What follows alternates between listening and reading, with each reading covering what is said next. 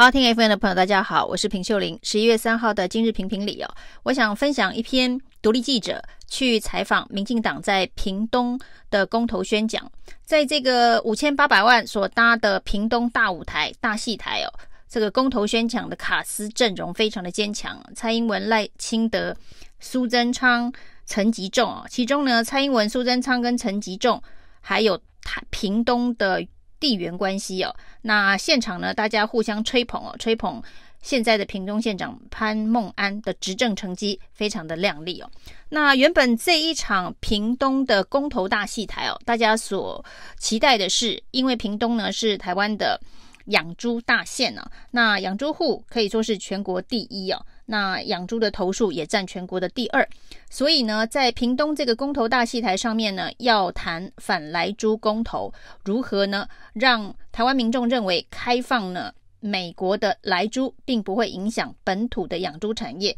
本来认为这应该是负责任的执政党最重要的宣讲角度，但是在这名独立记者的全程采访当中哦，发现。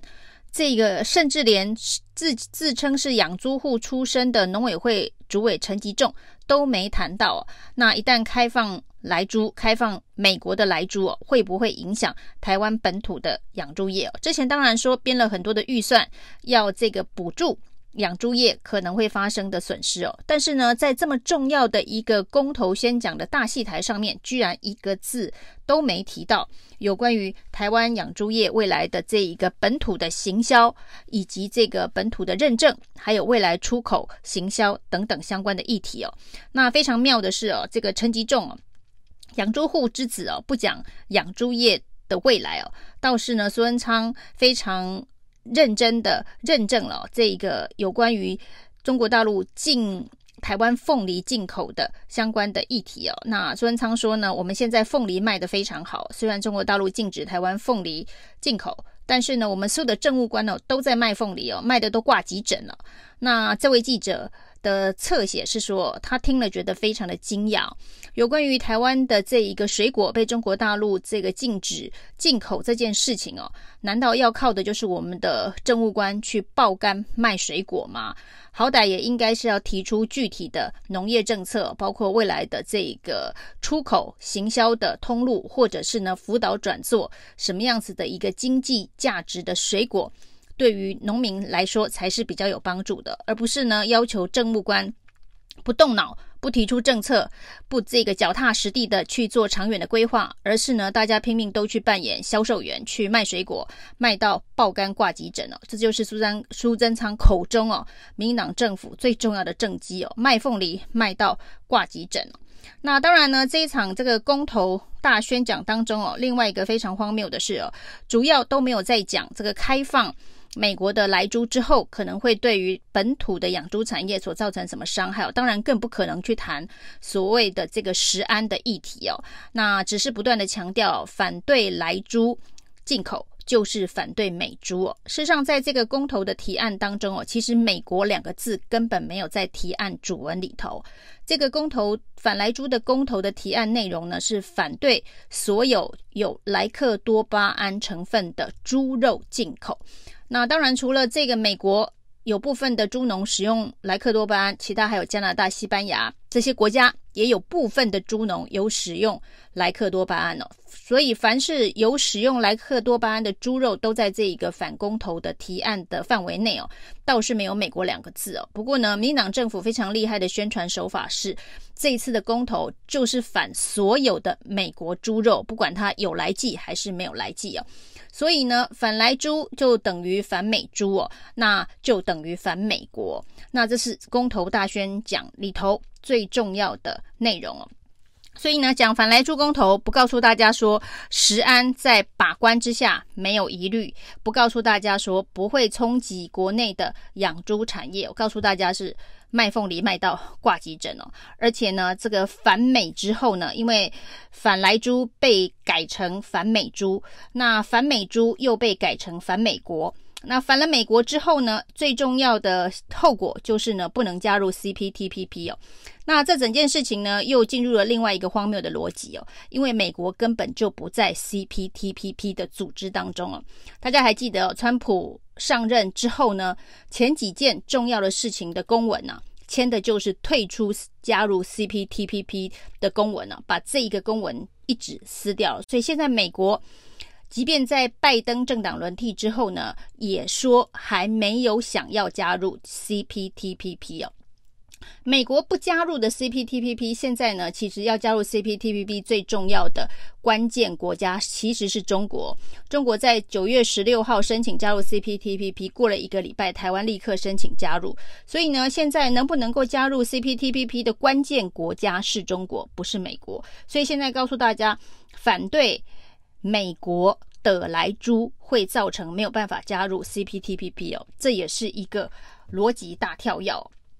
那反来猪公投不讲来猪本身哦，不针对养猪产业做诉求，不针对屏东这个全台湾养猪户最多的县市哦，在这一个场次的选择上面哦，本来呢，大家认为第一选桃园呢，那第二选这个屏东，一方面当然屏东是民进党长期执政的地方，第二部分呢，反莱猪公投里头影响到最多的是猪农。那猪农最多的地方就在屏东哦，但从头到尾都没讲这一个猪农养猪产业，讲的是怎么卖凤梨哦。那我们可以看到呢，在现场哦，大家当然是互相的呃夸奖，说这个蔡英文、苏贞昌、陈吉仲、潘孟安都是屏东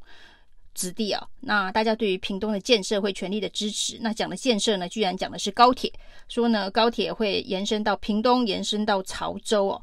那如果说是要开这个建设支票，这个到底跟公投大戏台的宣讲有什么关系啊？那是不是也应该要请二零二二有意要参选屏东县长的党内几位候选人，不管是周春米啊、庄瑞雄啊、钟嘉宾啊，一起来 PK 一下，是不是更符合这个由五千八百万公投宣讲所搭起的大舞台？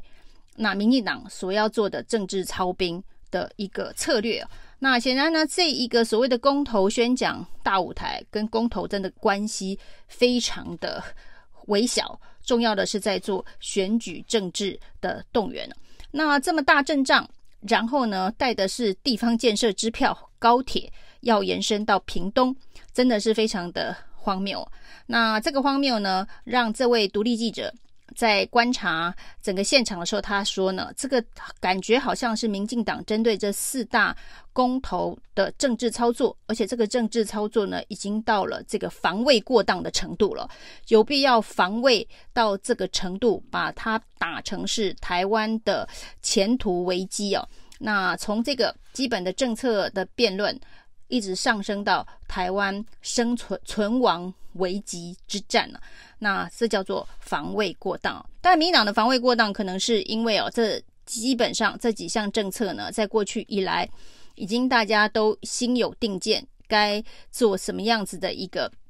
选择了。那现在的重点呢，就是做最后的意识形态的动员，把它当成是二零二二选举的操兵。或者是二零二四的一个支持者的凝聚哦，那真的对于选举来讲，时间是还蛮长的。但是呢，公投可能是一个蛮重要的前戏哦。即便这四大公投赢不了，但是呢，支持者的信心不能涣散了。那所以呢，现在包括了苏贞昌在立法院里头呢，常常引用的是朱立伦啊。之前呢，明明反核四啊，为什么现在呢，当了国民党党主席，又说要？重启核四啊！说朱立伦以前不是这样说的，那苏贞昌还很得意洋洋的用了这一招，在立法院里头呢，问倒了一些国民党的立委哦。事实上呢，如果要用精细核细的句型啊来谈政治人物的承诺，苏贞昌真的是最没有资格这么说的。那只要问他说，那你当年在保安宫跟保生大帝发誓的事情，那现在为什么都不算数了？那你当年呢反对？莱克多巴胺美牛的时候，还特别说这个莱剂禁止进口这件事情是他在上一次担任行政院院长的时候所决定的。那现在再度的担任行政院院长，却是开放解禁来猪的进口，精细和细啊，这种戏码如果用在一路走来都是圣人的林义雄身上，恐怕还有一点用处。用在苏贞昌身上呢，的确感觉是蛮。黑色喜剧的。以上是今天的评评理，谢谢收听。谢谢收听，请继续关注好好听 FM，并分享给您的好朋友。